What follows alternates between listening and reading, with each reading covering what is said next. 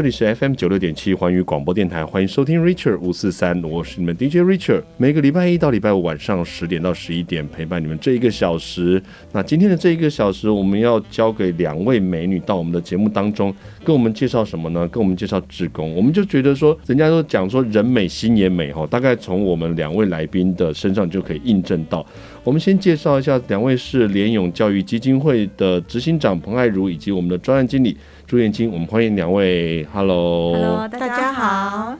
那我们想请教一下，就是说联咏科技股份有限公司目前来讲呢，在我们的这个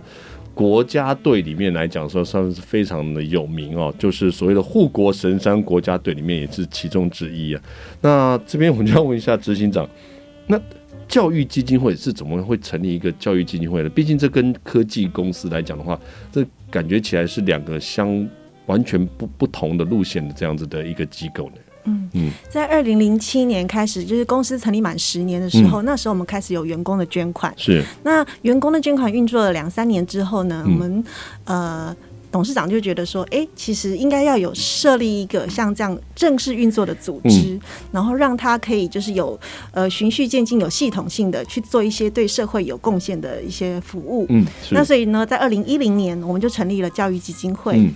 那所以就是呃呃，一直运作到现在已经有十超过十二年了。超过十二年，所以其实在这个教育基金会的运作过程当中，应该有累积了非常多的一些能量跟精力。然后我们大概是针对什么样的方向？因为我们都看到就是。教育基金会是不是大概是主要是跟教育有相关的呢？是的，没错。嗯、那我们目前教育基金会主要有四大块的服务项目。嗯、那第一块是呃弱势的教育辅助，那第二块是高等教育的人才培育，嗯，然后第三块是体育推展，嗯，那第四块就是今天的主轴，就是提到志工服务，嗯。而且我还看到说，这里面教育基金会有所谓的永续基金，还有永新社，就有像。这它是一个并行的一个团体单位吗？嗯，您刚刚提到的永续基金，它就是我刚刚提到二零零七年就开始的员工捐款。嗯，那永兴社是员工的社团，哦，所以它跟教育基金会，我们等于是三个并立，同时在公司里面有三个这样的组织，在做一些跟社会公益相关的活动。哦，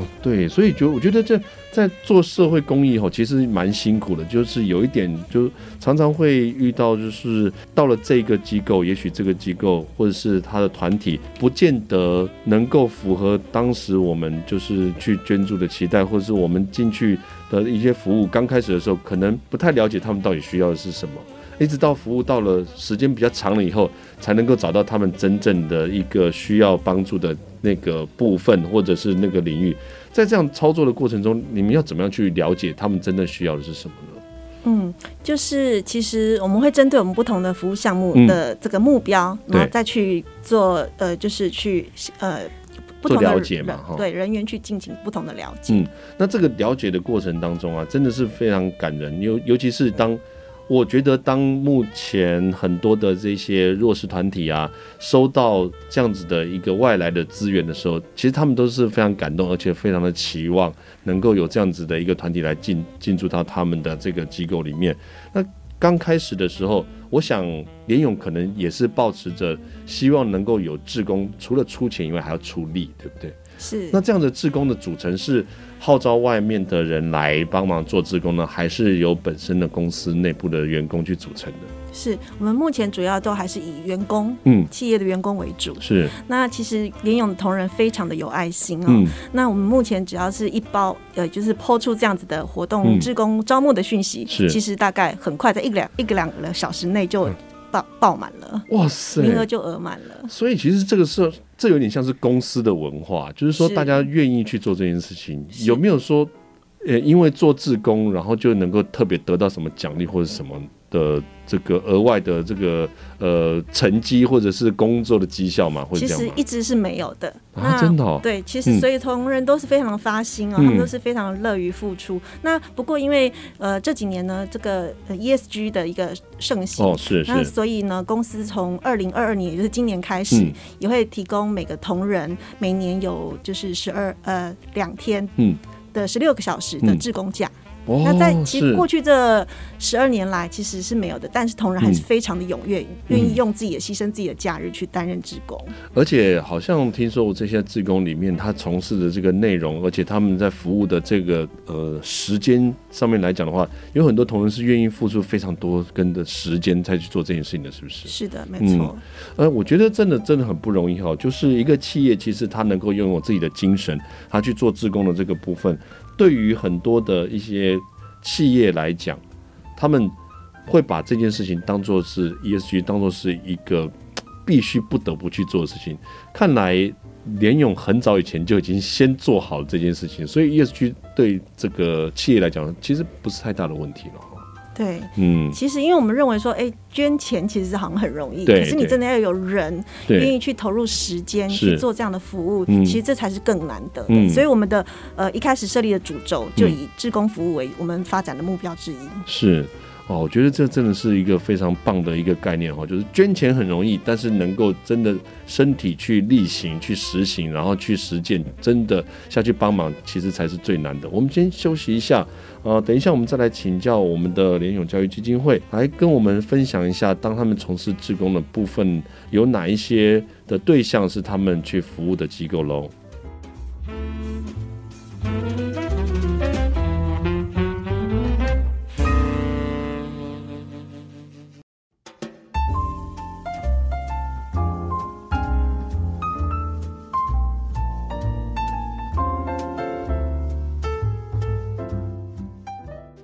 欢迎回到 Richard 五四三的节目现场，这里是 FM 九六点七环宇广播电台。我们今天非常开心的邀请到联永教育基金会的执行长彭爱如以及我们的专案经理朱燕青到节目中来，跟我们来分享一下。其实从事志工这件事情呢、真的要有一个信念跟发想的初心哦。在这边要请教一下执行长，就是呃，听说在做了志工以后，后来基金会有参与青年数的这个青年志工团队及运用单位的这样子的竞赛。那当时是怎么样想到说可以把这样子的志工的活动的服务项目来去参加这样子的竞赛呢？嗯。我们从民国九十九年一开始成立的第一年开始，我们就开始做弱弱势学子的一个服务的志工服务。嗯，那其实到民国一百零七年已经累计也做了八年。那当时其实已经累积了一些能量跟一些成果，然后也都获得不错的回应。那所以我们会希望说，哎，是不是有什么机会可以让外界更了解，知道我们做的这些成果，能够跟各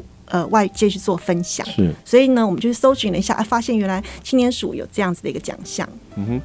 而且我觉得就是在参赛的这个过程当中啊，通常呃青年署也不是省油的灯哈，大家看过了非常多的一些青年职工在做的从事的这个内容，但一定有他感人之处哦。这个部分是不是要就请教一下，就是说当时是怎么样的一个开始的开端，然后进行这样子的这个职工服务的呢？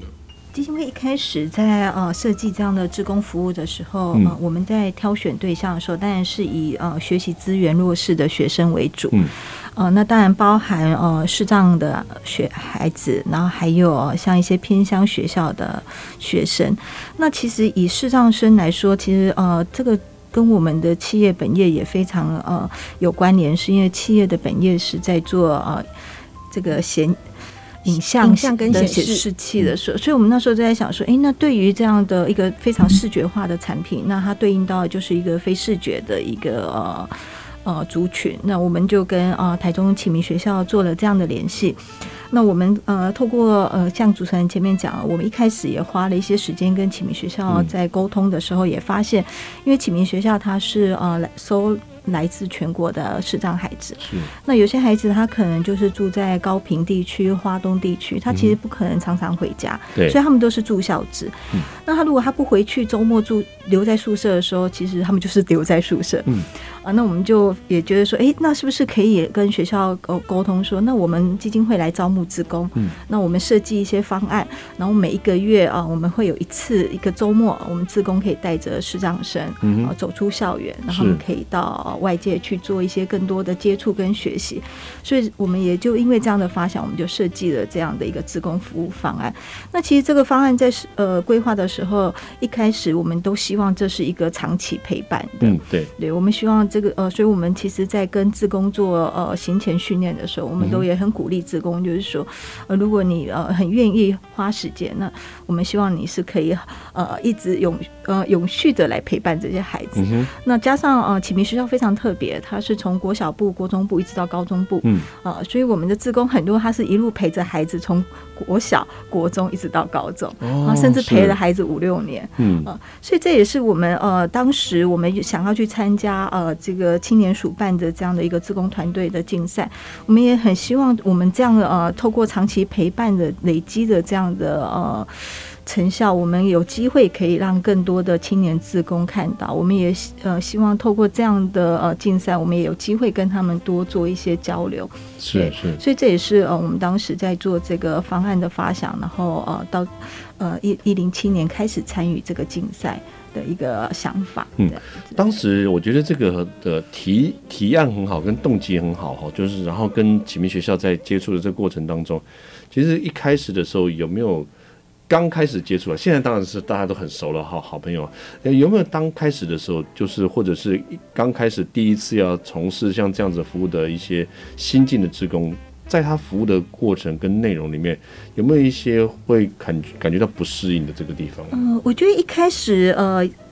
不管对学校来说，或对基金会招募的职工，嗯、我想呃。嗯，双方都是需要调试的，嗯，因为对学校来说，他们当然会担心啊，你把孩子带出去啊，当然这个是有一个安全的考量，嗯，对。那对自工来说，当然第一次很多，其实因为视障者在呃我身障的这个团体里面，其实算是少数，嗯。我相信大家在路上其实很少会看到视障者在路上走，嗯，所以对志工来说，他们接触很多也都是第一次接触视障者，所以他们其实也会有压力，说，哎，我我有没有办法把他们带出去？嗯，对，我想这当然是对双方都是一个压力，对。可是我觉得这就是我们前置花了蛮多时间在沟通的。那我们也会跟学校呃说明，就我们怎么样把呃先把自工的呃这个所谓的培训做起来，是。然后另一方面呃，当然我们也呃希望学校呃培有可以安排。一个随行老师，是因为毕竟老师是比较能够掌握孩子的状况，是对。那学校也很愿意，其实这是要动用老师的这 个私人的休息时间，是是。那其实学校老师也很愿意呃投入这样的一个呃服务方案里面，所以学校他们也每一次都会派一个老师随行，对。所以我觉得在双方都愿意为孩子付出的这个这样的一个前提之下，这个方案就被促成了。虽然一开始大家都会有。呃，不同的考量，嗯，对，尤其是呃，像志工他们经过服务以后，嗯、其实他们给我们的回馈都是很正向的，嗯，对，志工都会说，哎、欸，其实没有我想象中的困难，哦，没有我想象中的辛苦，是是是，我觉得这真的是的，有的时候我们大家讲说，坐而言不如起而行哦，真的下去做的时候，就就会发觉说，其实没有这么的难，而且能够受到的实际的回馈会更多。我们先休息一下。等一下再来请教两位啊，在我们的这个服务过程当中，会有很多的一些让人家觉得有趣的事情，也会让人家觉得有很多感动的事情。Thank you.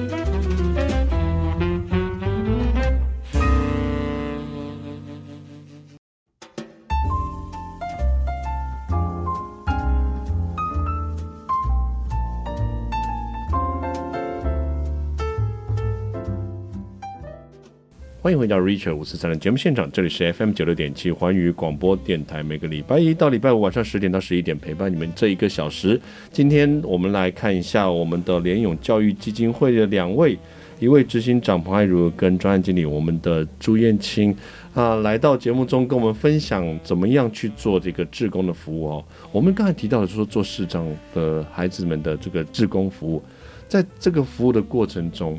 难免都会有一些。经历了一些感人的故事，我们刚才提到了休息的时候讲到了，就是说感人的故事非常多。我们不要讲那种会落泪的，因为这样的话节目不好进行哦。那在这个服务过程，相信有很多的志工就会跟您反馈说：“哎，其实我在这次的服务当中有什么样的故事，是吗？”呃，对，我想我可以先分享一个呃小故事，是是让学生跟我回馈的。嗯呃，我想基金会在推动这样的职工服务的时候，我们的初衷就是希望透过陪伴跟孩子呃。建立起爱这件事情，然后分享爱这件事情。嗯、那我觉得这件事情真的是在孩子身上很明确的看到。嗯，呃，那因为启明学校的孩子是从小学、国中一直到高中都几乎都在同一个学校就读。那志工也一直长期的陪伴他们。嗯、那呃，其中有一个学生，他国小、国中就呃几乎每一场都会来参加。嗯、那高中的时候，他因为学校的事情比较忙，他就比较少参加。嗯、那有一次，一个志工姐姐就问我说：“哎，Judy。”那个呃，亲爱的小龙怎么最近都没有出现啊？怎么都没有来参加活动？我说啊，他学校比较忙这样子。啊，然后呢，隔了一场呢，哦，我就遇到这个小龙，我就跟那个小龙说：“哎，你你上次没来参加，可是那个呃，志工姐姐有在问候你哦。”然后那个小龙就回我说：“哦，好感动哦。”我当下有点愣住，我想啊，你感动什么？他说。他就讲了一句，他说：“我一直以为只有我会记得别人，原来别人也会记得我这样子。嗯”哦，那我当下就觉得说啊，对，其实你自工这样的陪伴一个月一次，可是看看起来好像很少，是。可是你经年累月的这样子的持续的服务的时候，嗯、其实，在孩子的心里，其实都已经产生了我们呃，我们想要达到的就是那种爱爱的这件事情，他们也感受了爱。嗯，对。那对自工来说，他生命中也有。多了一份不同的爱，对，我觉得这是我自己觉得我们在做自工服务的时候是一个很我自己很感动的一件事情。是的，那个青牛组其实也在做，最近就是希望大家在做自工的时候有一件事情，就是不要只是在这一个点、这个时间点下去做，或者是在这一个单独的这一个点下去做，他们也希望能够有延续性，而不是说大家就是说，哎，这个社区我们来帮他做环境整理。然后整理今年，明年就变垃圾堆这样。然后为什么呢？因为他们做完了以后，他就不过去做了。那这么令人感动，就是说，我觉得基金会一直以来就长久就是做同样这一件事情，可以延续性。嗯、就有如刚才的这个主角说的，他说我不知道有人会记得我，但是。这么长的时间延续下来的话，很难就是说不产生感情，或者是记忆，或者是回忆。那这样子的一个感动，其实是让被服务者来讲的话，他是能够觉得说，你们这些职工不是只是来作秀跟过客。我觉得这个真的很难得。对，嗯、而且我尤其是像呃，职工也会给我们回馈啊，嗯、像职工也会跟我们说，他就是呃这样的一个长期的陪伴，他他就会看，因为其实我们很多职工他们后来也会成家立业，嗯，哦、呃，他可能。呃，第一次来当志工的时候是单身，对，然后后来是带着女朋友一起来做志工，后来是成了爸爸，甚至就成家立业，然后他自己有了孩子，对，其实我们的志工也一路自己的呃生命也在成长，是是，所以志工也会跟我们回馈说，当他在服务这样的孩子的时候，其实他自己的感受就对啊，就像他看到别人的生命在前进的时候，他的生命也一直在往前走，嗯，那他自己有了孩子以后，他再来看再来陪伴这样的呃视障的孩子的时候，他他会更清楚知道。说，哎，这样的呃，孩子他的需求是什么？其实有时候孩子他要的就很简单，就是只是你记得我，我记得你，嗯、然后我们之间彼此产生了一个连接。是我觉得这样子的一个感觉，会让真的被服务的这个孩子们觉得说，你们真的是用心在付出了。不是说今天来了以后，明天可能就翻脸不认人了。好像还有很多孩子会跟志工彼此就继续在联系，然后就是用一些社群软体啊，知道彼此的互动这个过程，对不对？对，尤其是、嗯、呃孩子他们呃高中要毕业的时候，他们都会很积极的，他们都会跟哥哥姐姐说：“好、嗯，那我我下礼拜就毕业了，是，那我就没办法再看到你们了。嗯”然后他们就会很。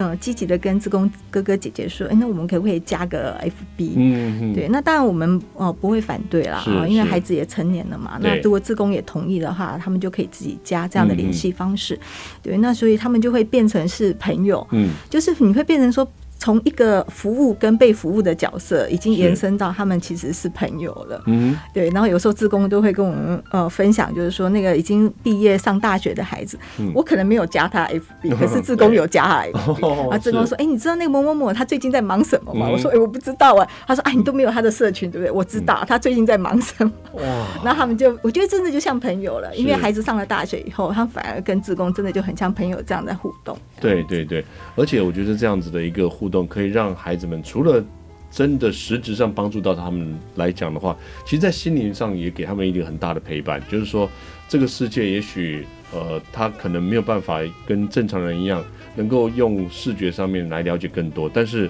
我觉得很厉害的一点就是，我们的基金会他会告诉很多人，就是说，我会让视障的孩子们一样也能够享受到我们做出来的影像。用心做出来的影像，这其实是很重要的，对不对？嗯。所以执行长在这个做这件事情的时候，有没有觉得每年做这样的事情，有都能够继续持续下去，其实蛮令人感动的。我觉得或许可能做下个十年都没有问题吧。嗯，我相信是的，嗯，因为其实带着这些孩子用视觉，哦，嗯、用呃，虽然他们看不见，嗯、但是用闻的，用、嗯、呃，用手去触摸，用自己的体感去感受到这个自然环境带给他们的一些学习。嗯、那我相信这个是。大个这个大千世界其实非常丰富的，对，我相信再做个十年二十年应该都没有问题，应该没有问题。所以我们大家都知道哈，林勇他除了做影像以外，还做新的影像哈，在心灵的影像也做得非常好，非常好。我们先休息一下，等一下再回来我们的这个 Richard 五四三的节目现场喽。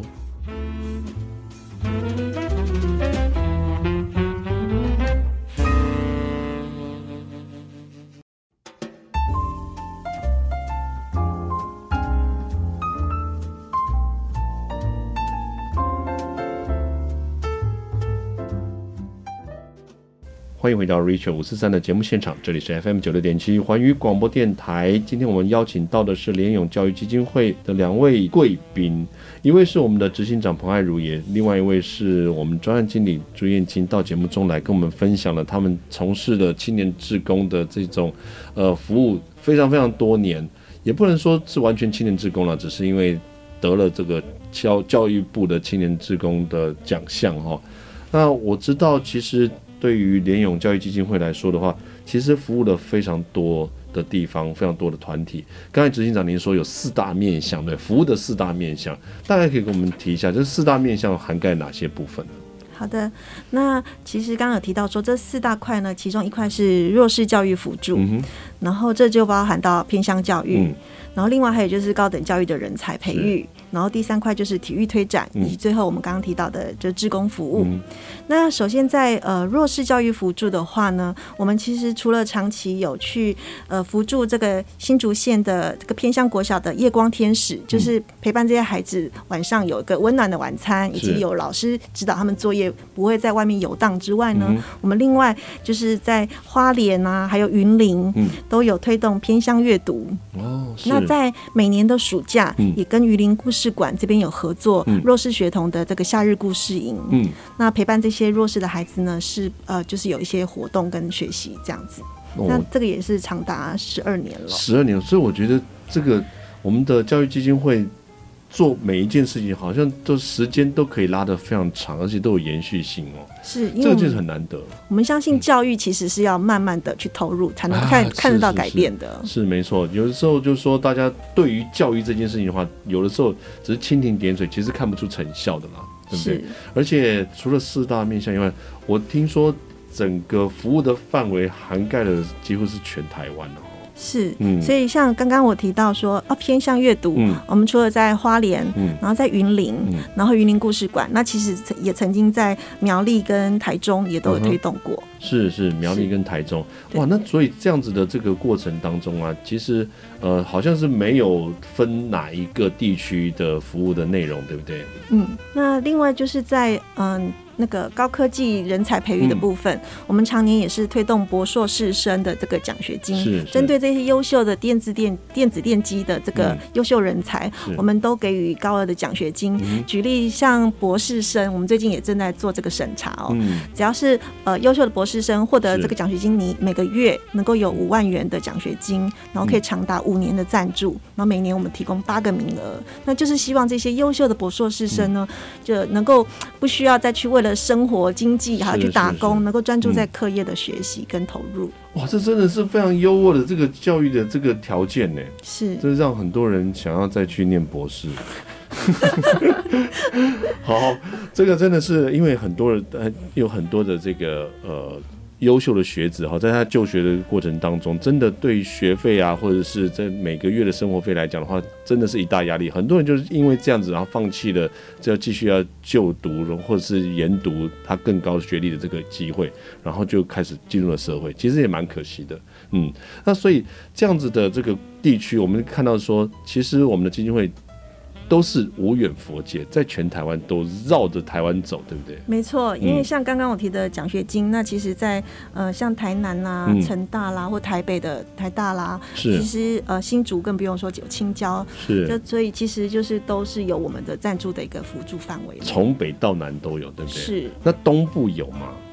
东部的话，其实如果说有些学子他是从东部来这边这四校就读的话，嗯、也都是在我们扶的扶助的范围内。嗯，我觉得这真的很难得哈，就是说一个公司他要做志工这件事情，然后成立一个基金会，他要服务的范围，一般来讲的话，我们就说哦就近哈，就就公司的服务的内容，然后所在地跟他的这个工作的营营业的项目、营业的项目相关。但是我觉得